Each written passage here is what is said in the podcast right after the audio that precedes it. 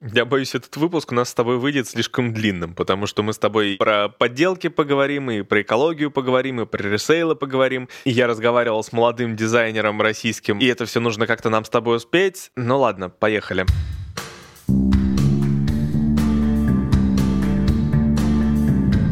Привет! Меня зовут Яков, я технарь, звукорежиссер, мастер на все руки, а еще я ничего не понимаю в моде, но пытаюсь разобраться. Меня зовут Диана Рубинштейн, я fashion-журналист, фотограф, стилист и инстаблогер. Вы слушаете подкаст «Дьявол носит худи». Здесь я объясняю, что такое мода, и постараюсь доказать, что во всем этом есть смысл.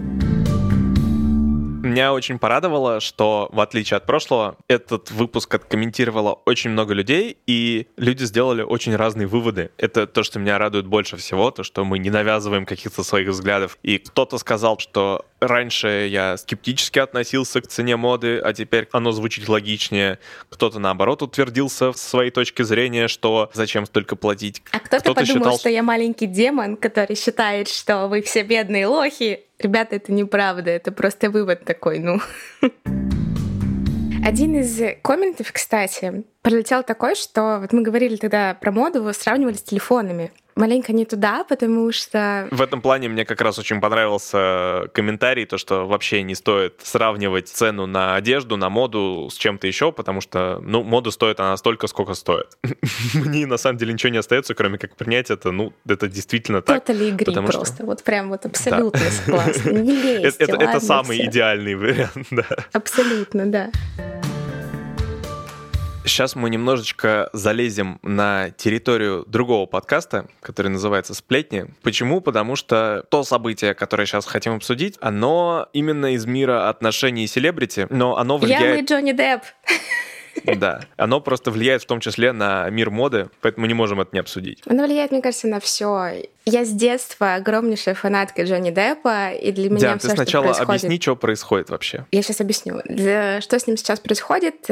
Он проиграл суд за газеты The Sun о том, что он якобы домашний насильник. Эмбер Хёрд, его бывшая жена, выиграла свой иск, собственно, и Джонни лишился всех контрактов. Его выгнали с роли Гриндевальда, его выгнали с роли Джека Воробья. Вообще не Кто будет играть можно... в «Пиратах Карибского моря» в таком случае? Я не выгнали? знаю.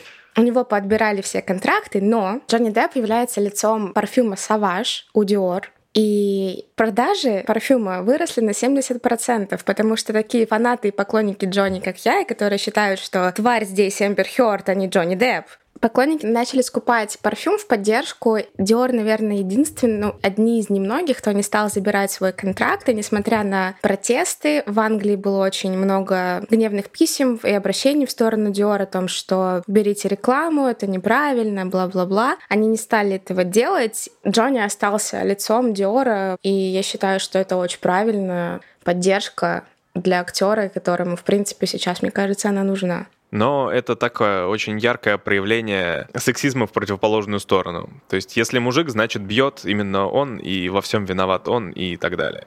Такое себе. А между прочим, Эмбер Хёрд бывшая Илона Маска. Ага. Это я не в теме. Это мне не очень интересно.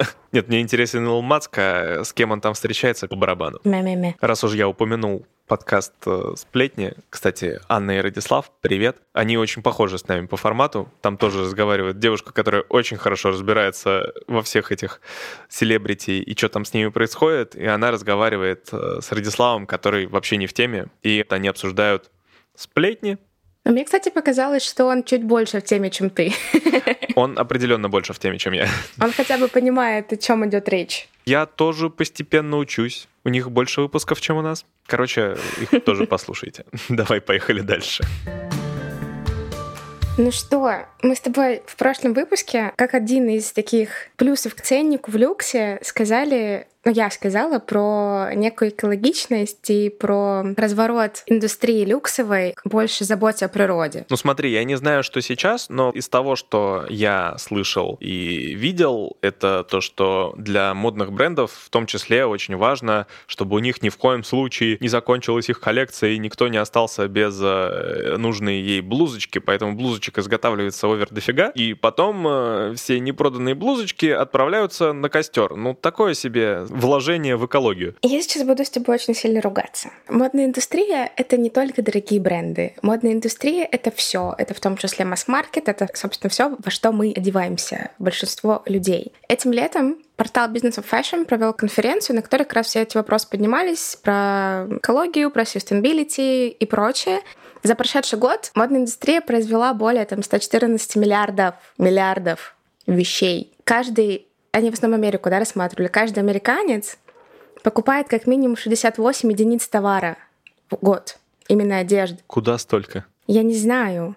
Более 20 миллиардов одежды в год, в принципе, потребляется в Америке. И чаще всего это некачественная и дешевая одежда. Это не люксовые бренды, это какая-нибудь урбаника, это что-то, что стоит по доллару собственно, эти компании, они не заботятся о том, как вообще они влияют на окружающую среду, да, они реально сделать полностью там бренд одежды, который будет заботиться об окружающей среде, потому что все равно производство тканей, окрашивание, это все химикаты, это хлор, это огромное количество литров воды, которое тратится даже на производство хлопка, например, самого типа безопасного материала для людей. Но почему тратится оно никак, не знаю, не очищается вода, это же просто вода. В том-то и дело, что очистные сооружения, чтобы их поставить, это очень дорого, и поэтому бренды, которые выпускают супер дешевую одежду, они об этом не заботятся. И как бы ты, кидая камень в огород дорогих люксовых брендов, которые стали как раз-таки сейчас больше на эту трубу с э, заботой об экологии, ты очень неправ, потому что больше всего вредят окружающей среде дешевые бренды, дешевая одежда. Некачественная дешевая одежда, которую ты проносил два месяца,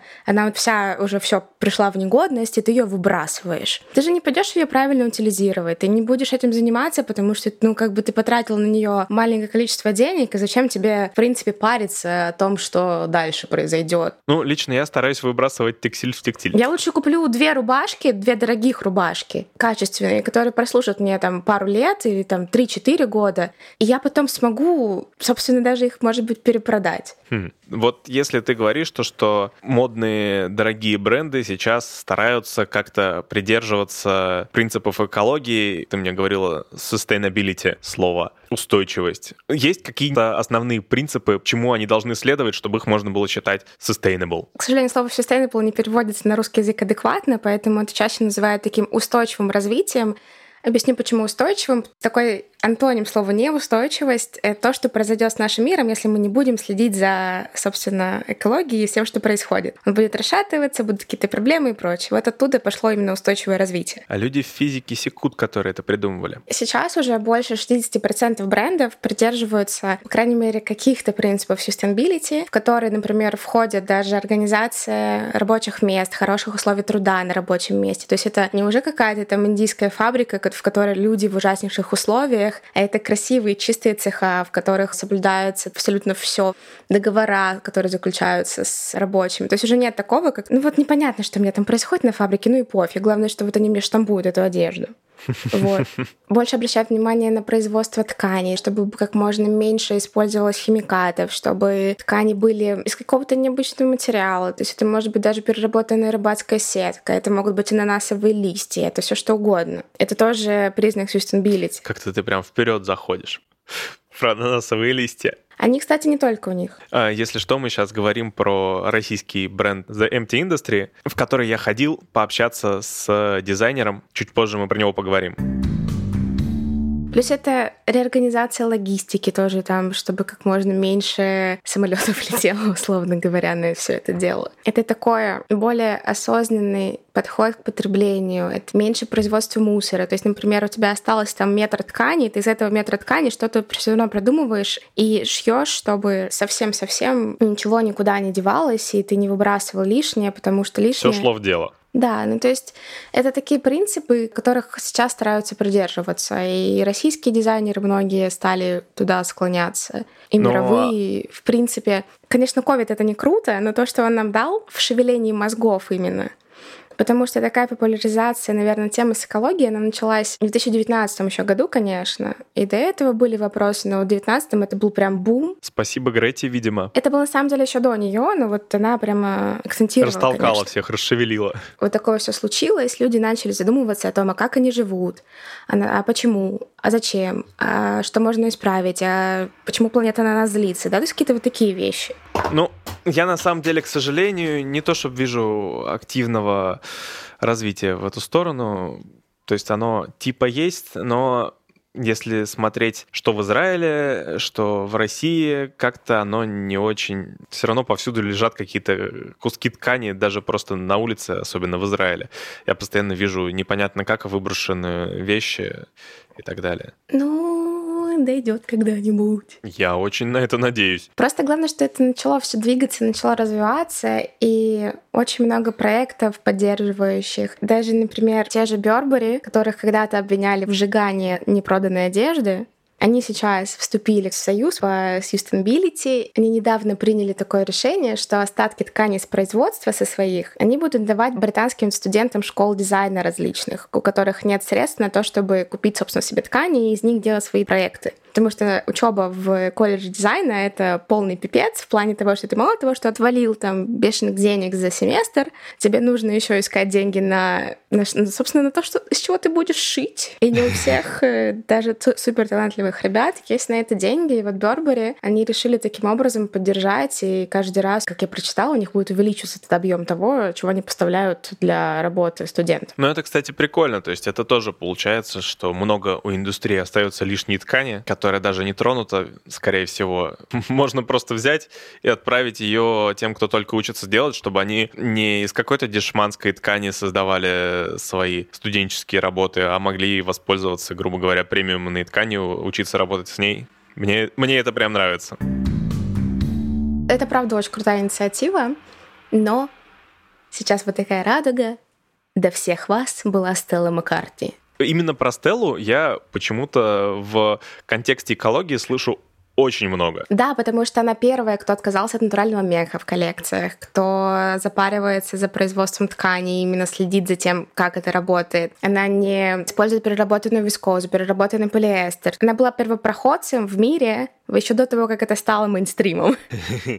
Да, мне на самом деле очень радует, что появляются такие коллаборации. Например, Эмбер Валетта, это топ-модель 90-х. Она выпускает сейчас в 2021 году в марте выйдет коллекция с брендом Карл Лагерфельд у Эмбер Валетта, которая будет как раз-таки полностью sustainability. То есть там будут сумки из супер такой-то непонятной кожи, которая то ли из сетей, то ли там тоже из чего-то такого. Ну, в общем, мне очень приятно, что появляются такие инициативы, бренды люксовые идут навстречу экологии. Например, еще у Vivian Westwood, это британская дизайнер, такая супер эпатажная. И опять же Burberry. И все деньги с продажи этой коллаборации были направлены в фонд поддержки тропических лесов. Это тоже sustainability. Но, то есть к sustainability относится в том числе благотворительность в сторону экологии. Угу. Мне интересно другое. Вот ты все трешь за дорогие бренды, но вот я слышал тот же H&M, я, правда, слушал очень противоречивые мнения на этот счет, то, что H&M тоже, в общем-то, стремится в сторону экологичного какого-то отношения. Да, и у H есть коллекция, которая Conclusion, по-моему, называется. О, зашла сейчас прям онлайн в приложение H&M на телефоне. И там отдельная вкладка «Устойчивое развитие». В нас заложено стремление к переменам, и сейчас пришло время менять моду вместе. Написано в приложении H&M. Так что да, они пытаются. Был скандал именно в России, что вот вы приносите одежду на переработку, чтобы получить скидку, и эта одежда либо просто вывозится на свалки, либо какие-то хорошие вещи вытаскиваются, перепродаются уже потом на Авито. То есть они не идут в переработку. Ну, вот с этим был скандал. В целом перепроданное на Авито это тоже нормально. Они не идут в мусор, они Нет, идут тоже смотри, в использование. один тоже из принципов sustainability — это прозрачность пути. То есть ты видишь от того, откуда дизайнер или бренд взяли, да, ткань, материал и прочее, куда это все потом пришло. То есть ты вот эту всю цепочку производства, она должна быть прозрачной максимально. Либо на сайте где-то они должны это расписывать, описывает, либо, ну вот, в общем, еще такие штуки. И когда вот эта вот яма была у H&M, непонятно, ты вроде сдал, вроде экология, все дела, а тебя обманули. А тебе в результате ты ее сдал, а ее все равно сожгли. Я на самом деле очень рада, я не видела у них этой вкладки. И на самом деле у очень многих ритейлеров начали появляться такие штуки. У Farfetch есть тоже вкладочка Sustainability, и можно посмотреть и купить бренды, которые поддерживают вот эти все экологические начинания и устойчивое развитие. Это круто, я считаю. Ну, то есть это такие штуки, которые тоже пропагандируют для потребителя. Я правильно понимаю? Я не знаю, пропаганда, не пропаганда, но пусть будет пропаганда, но пропаганда осознанного отношения к тому, что ты на что ты тратишь деньги и что ты покупаешь. Вот ты все про иностранные бренды. Что у нас в России есть? А что у нас в России есть? У нас есть Вика Газинская. Для меня это русская Стелла Маккартни. Это, опять же, дизайнер российский, довольно крупный люксовый дизайнер, которая одна из первых в России начала тоже всю эту экологичную моду, перестала использовать мех, стала заботиться о том, из чего она шьет, как она шьет, сколько она шьет. И сейчас Вика выпускает свою новую коллекцию, Вика 2.0 называется. Пока что это маленькие капсулы, то есть она не делает вот этот вот, о чем мы с тобой говорили, что куча одежды, которую хрен продашь. У нее действительно там малюсенькая капсула, по-моему, из 15 вещей, Мгм. но каждая эта вещь, она сделана из переработанных тканей, она сделана с заботой об окружающей среде. Да, она стоит не, не дешево, потому что это все равно люкс, русский люкс, Мгм. но такой оправданный абсолютно.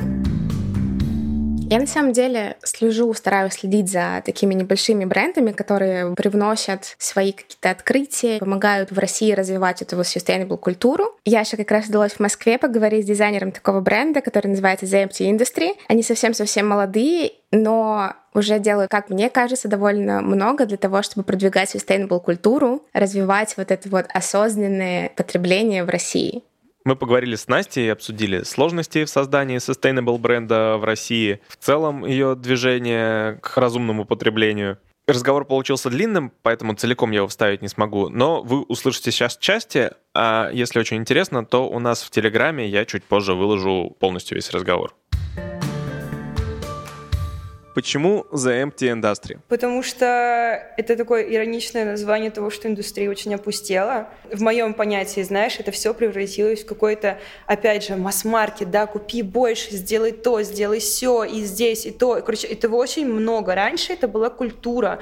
То есть, ну, были реальные дизайнеры, которые создавали чудо, они были какими-то первооткрывателями, да, мода была такой маленькой нишей. Для меня это было волшебством всегда. А в мире, в котором мы живем сейчас, это, ну, типа, вообще непонятно что. То есть вся индустрия — это уже не индустрия, это просто шмотки. Это абсолютно две разные вещи, да, то есть и, ну, это такой мой ироничный подход к этому всему, скорее всего, что типа пустая индустрия, которую я хотела бы изменить и вернуть обратно в магию. Как родилась идея именно вот этого проекта? Того формата, в котором ты создаешь сейчас? Я к этому шла год примерно. То есть началось это все с того, что я хотела создать sustainable проект, связанный с фэшном, да, то есть это не было изначально бренд какой-то или что-то, сформированной идеи не было. Мне кажется, проект Empty как полноценная штука, история просто очень долгая. То есть я его собирала кусочками в своей голове. Сначала это было типа идея sustainability, да, что я хотела что сделать. После этого я была на курсе дизайна, и благодаря моему куратору как бы я пришла к тому, как я могу бренд сформировать в бренд, да, то есть какая у него будет идентика, для кого я хочу делать дизайны, кто я хочу, чтобы меня носил, какое я вижу будущее и так далее. Потом эти два куска сошлись воедино. То есть тогда я поняла, например, проблему покупателя какую-то, которую я хочу решить, что для меня на тот момент была то, что я, например, я люблю моду, я люблю одеваться, то есть я постоянно где-то мотаюсь, постоянно что-то делаю. Мне, например, было сложно проводить там, ну, в одном луке условно весь день, да, и в тот же момент у меня абсолютно не было времени переодеваться, куда-то спешить, у меня не было на это ни сил, ни желания, ничего. И я поняла, что таких людей, как я, на самом деле дофига, да, как бы. И я, когда создаю какие-то дизайны, я стараюсь их не усложнять, но при этом добавлять во все какую-то изюминку, то есть чтобы эти вещи не были скучные, но в тот же момент они были, раз, удобные, два, их, ты их реально можешь, типа, ну, в течение дня стилизовать абсолютно по-разному. То есть тебе не нужно три часа лишних, да, чтобы пересобраться и пойти на ужин условно там или на мероприятие. Ты одел наше платье утром с ботинками, накинул какую-то косуху, вечером ты просто эти ботинки переодел на типа маленький каблук и пошел дальше, это уже выглядит по-другому. То есть я, когда создаю дизайн, я думаю скорее о том, как люди его будут носить, нежели чем о каких-то не знаю, невероятных элементах, да, то есть я не, не пытаюсь изобрести велосипед, я просто хочу, чтобы это было прикольно, удобно и носибельно, главное, и sustainable. Всему ли получается следовать? Из тех, из того, что есть да. сейчас, да, но как бы все равно есть какие-то вещи, которые я хочу сделать, но просто типа бюджет не позволяет, потому что быть sustainable все равно это дороже, чем не быть sustainable, да.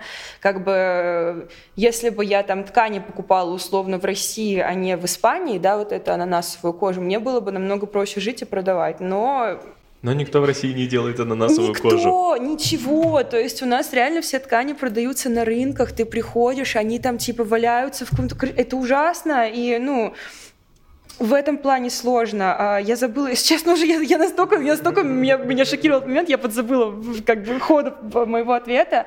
А, да, получается, соответствует всему, что я сейчас, но типа хочется еще делать какие-то другие вещи. Типа у меня есть вообще представление там через 20 лет, что у нас будет какое-то свое здание, где, которое мы сможем, э, мы сможем повесить э, солнечные батареи везде и существовать только на солнце и так далее, и так далее, на солнечной энергии точнее, и как бы все делать у себя на производстве, и ткани ткани красить нетоксичными красителями, там, ну, может быть, даже какие-то ткани производить в будущем, да, то есть это все такие огромные планы, но я не могу сказать, получится это или нет, потому что мы не знаем, что будет через 10 лет.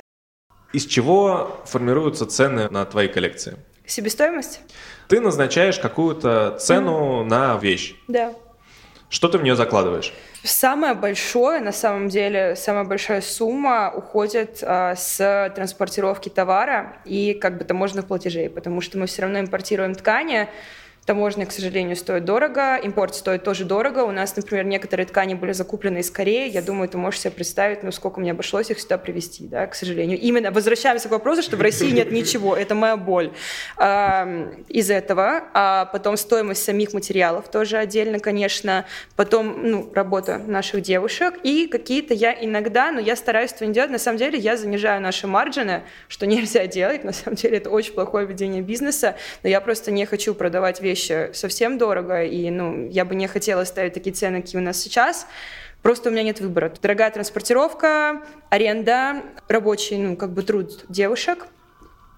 И, по сути, все на самом деле. Потом добавляется какая-то наценка, чтобы мы, естественно, получали с этого какую-то денежку. Но с наценкой, которая у нас есть сейчас, мы не окупаемся. Сколько стоит вот это пальто из кокосовой кожи? Ананасовый. Ананасовый. Да. Оно стоит дорого, оно стоит 88 тысяч, но... Сколько? 88 тысяч. Объясню, объясню перед критикой, объясню. А, материал стоит 50 евро на метр. То есть там, да, один, ну, как бы, это, я не вру, ты можешь на сайт у них зайти, посмотреть, стоит 50 евро на метр, на него уходит примерно 3,5-4 метра, то есть ты можешь понять, сколько стоит только материал. Потом там внутри флис, молния и транспортировка, он ехал э, оно, он, оно, оно ну, ехало... Ну, вроде оно. Ткань, она, а, ткань она. она, она ехала из Испании, то есть еще как бы, ну, опять же, транспорт, таможенные платежи. В России, насколько я понимаю, в целом не очень развита культура умеренного потребления. Как ты видишь возможность в России в целом продвижения этой идеи, что для этого нужно делать и так далее? Я считаю, что невозможно возможно, да, что ну, рано или поздно к нам это тоже придет. Мне кажется, мое личное видение этого в том, что у нас все-таки люди почему-то очень плохо относятся к sustainability. Не потому, что sustainability это плохо, а вот именно из каких-то ключевых факторов, например, покупать старые вещи это плохо, они же старые, но типа ты что, у тебя что, денег нет старое купить? Ну типа мне такое говорили, новое купить, извини, мне такое говорили. Типа такой-то менталитет такой, который мне непонятен, потому что я в этой стране не росла, но я вот недавно с подружкой говорила, я ей показывала какую-то винтажку, и там висело какое-то нереальное платье, Dior, типа архивное вообще. Я смотрю, говорю, вау, смотри, как круто, типа, блин, вот были бы деньги, я бы купила. Она такая, зачем? Я говорю, типа, в смысле? Я говорю, блин, ну платье, блин, ну типа, в смысле, зачем? Она говорит, а, а зачем? Но тебя не волнует разве, что оно ношенное? Как ты понимаешь принцип Zero Waste? В формате бренда?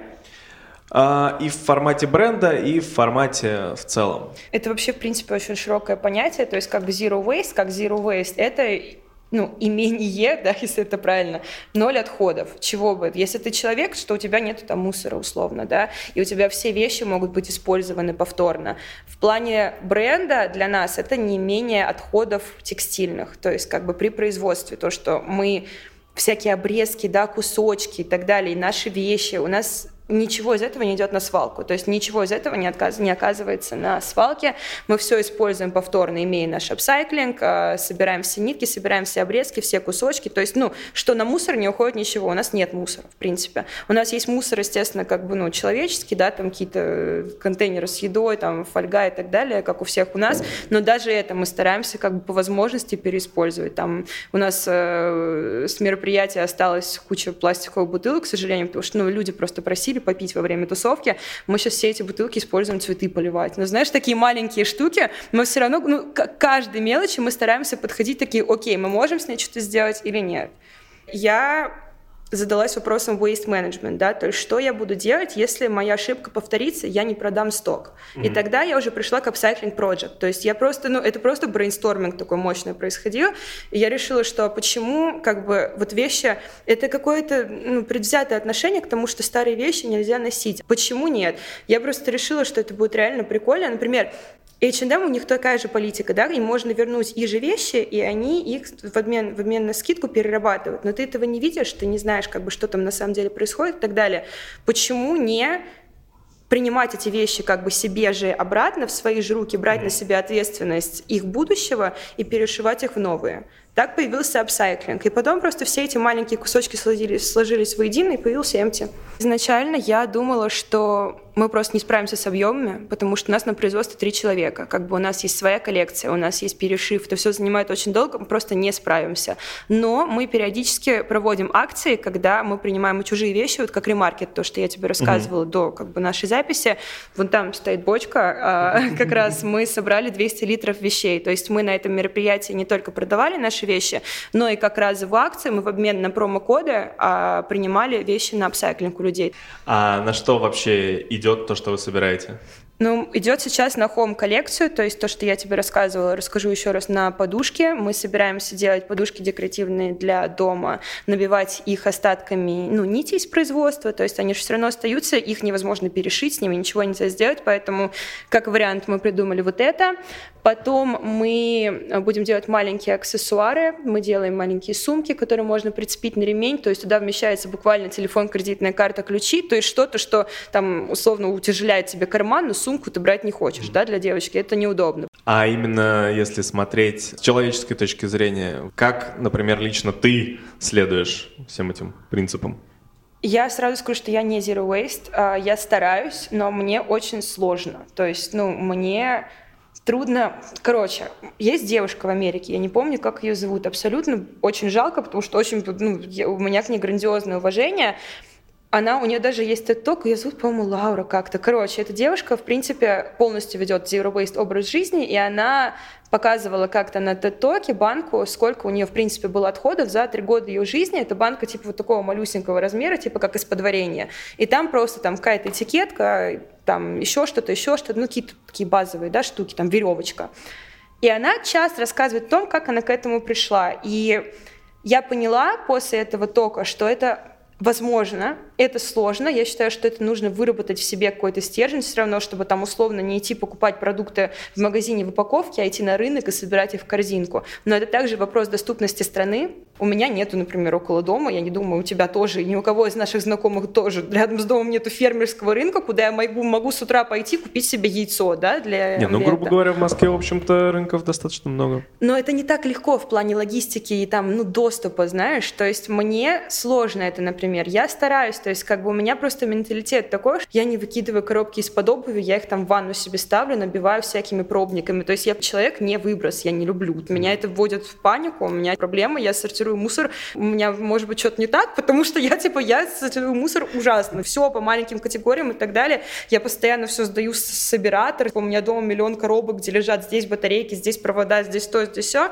Поэтому я следую, да. Как Настя сказала, одна из особенностей ее бренда — это апсайклинг.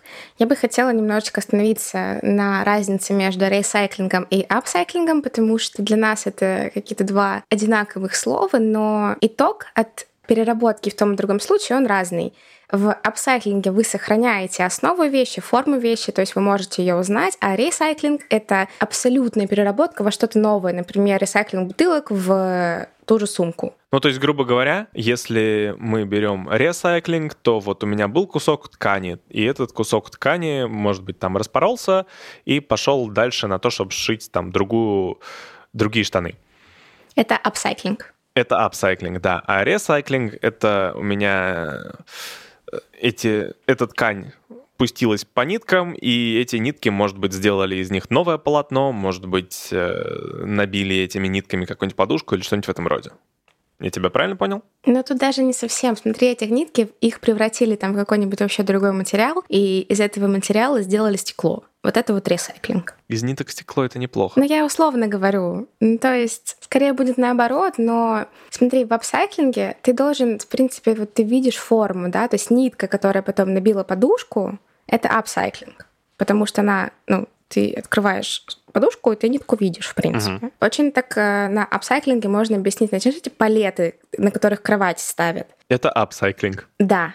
А почему я привела в пример бутылку? Потому что это проще всего поня- представить себе, да? То есть вот ты запустил бутылку в переработку, ты же бутылку ты потом не увидишь. Ну да, у тебя просто будет кусок пластика, который может быть любым куском пластика, может быть даже, видимо, полиэстером. Ну вот, собственно, разница в этом.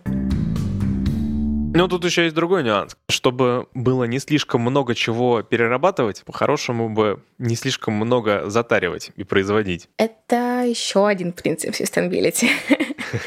То есть, по сути дела, нужно производить ровно столько, сколько вы сможете продать. Мне еще очень нравится концепция Zero Waste, про нее тоже Настя говорила, и я сейчас читаю книгу, которая называется «Гардероб в стиле Zero Waste». Я вообще пока не представляю, как к этому прийти, потому что мамочки.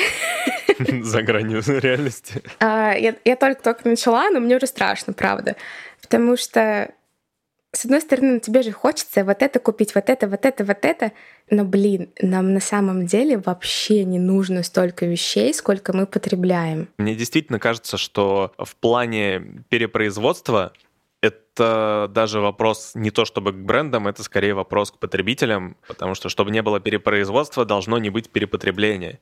И ты должен понимать, что зачем тебе, черт подери, это очередная блузка, если ты ее наденешь один раз, а потом забудешь, потому что у тебя этих блузок уже 100-500 в шкафу лежит, и ты даже не помнишь, какие у тебя есть. Ты абсолютно прав. Я, кстати, стала замечать даже на красных дорожках, что раньше казалось вообще типа, как она вышла в одном и том же платье, но, например, Джейн Фонда и Хайкин Феникс, по-моему, на Красном Оскаре появились. Одна, она, понятное дело, в платье, он в костюме, в которых они уже выходили.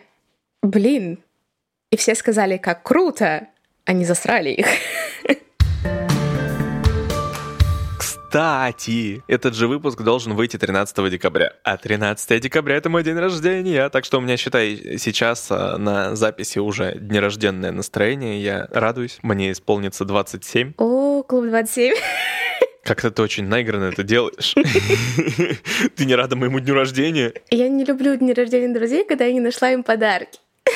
Я искала себе сумку, но такое ощущение, что мужские сумки делают нормальный только Диор, остальное все какашки. На Диор у меня денег нет, прости. Я надеюсь, мне слушатели наши подарят замечательный подарок, расскажут о нашем подкасте друзьям, знакомым, поставят э, всякие галочки, сердечки, звездочки и прочие радости, которые согреют мне душу, вступят в наш канал в Телеграме, в чат в Телеграме. Будет, мне кажется, самый лучший подарок. А это был подкаст «Дьявол носит худи». Мне приятно, что вы дослушали до конца. Подписывайтесь на инстаграм Дианы и на наш канал в Телеграме Devil нижнее подчеркивание худи. Будьте экологичными.